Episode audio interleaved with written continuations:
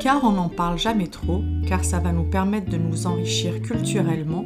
Ici, nous retracerons l'histoire des femmes artistes dans l'histoire de l'art. Souvenez-vous du précédent podcast. Je vous ai parlé de l'entrée des femmes à l'Académie royale de peinture et de sculpture.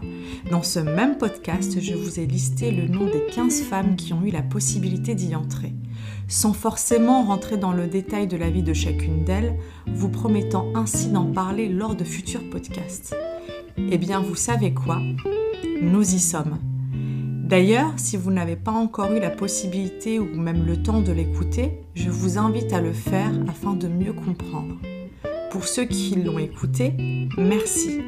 Maintenant, vous devez certainement savoir qui est la première femme à avoir été admise à l'académie. Oui, non, non, oui.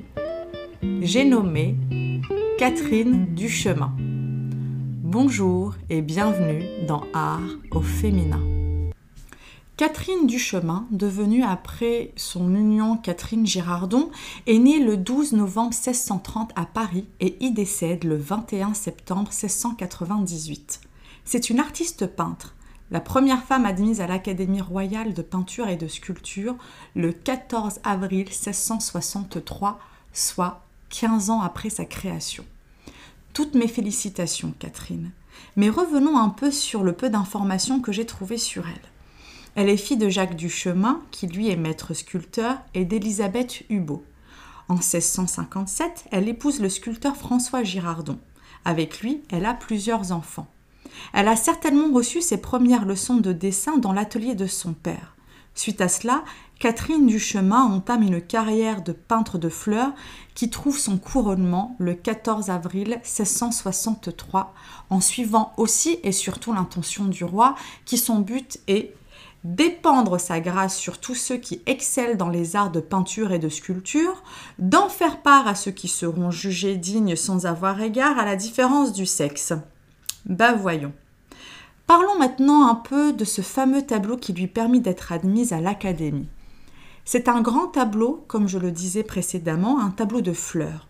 Celui-ci est de 4 pieds sur 3, soit d'environ 1m30 sur 0,97. Comme elle est la première femme à être admise parmi l'Académie masculine, nous pouvons en conclure que ceci laisse à penser que son talent devait être exceptionnel. Pour en juger de nous-mêmes, je me mets à la recherche de cette fameuse nature morte sur Internet. Et je peux vous dire que j'ai du mal à la trouver. Car ce panier de fleurs posé sur un piédestal disparut entre 1775 et la Révolution. En revanche, je trouve bel et bien une de ces natures mortes que je vous invite à découvrir afin de mieux vous rendre compte de son travail. Le peu d'informations que j'arrive d'ailleurs à trouver sur elle me fait poser de plus en plus de questions. Car en dépit de cette reconnaissance de ses pères, on ne trouve plus aucune mention d'elle par la suite jusqu'à sa mort. Pourquoi, me diriez-vous? Selon Florent Lecomte, elle aurait arrêté de peindre pour s'occuper de son ménage et de l'éducation de ses enfants. Car oui, Catherine Duchemin aurait mis au monde pas moins de dix enfants entre 1658 et 1673. Sans oublier que François Girardon, son époux, avait accepté de faire partie des chantiers royaux de l'Académie, dont il devient recteur en 1674. Ben oui, monsieur avait un job à assumer et madame devait s'occuper de son foyer. Logique, les enfants, le travail, Monsieur Girardon ont sans doute amené le couple à adopter un mode de vie conforme à cette nouvelle position sociale et qui se traduit par l'abandon de toute activité salariée pour Catherine.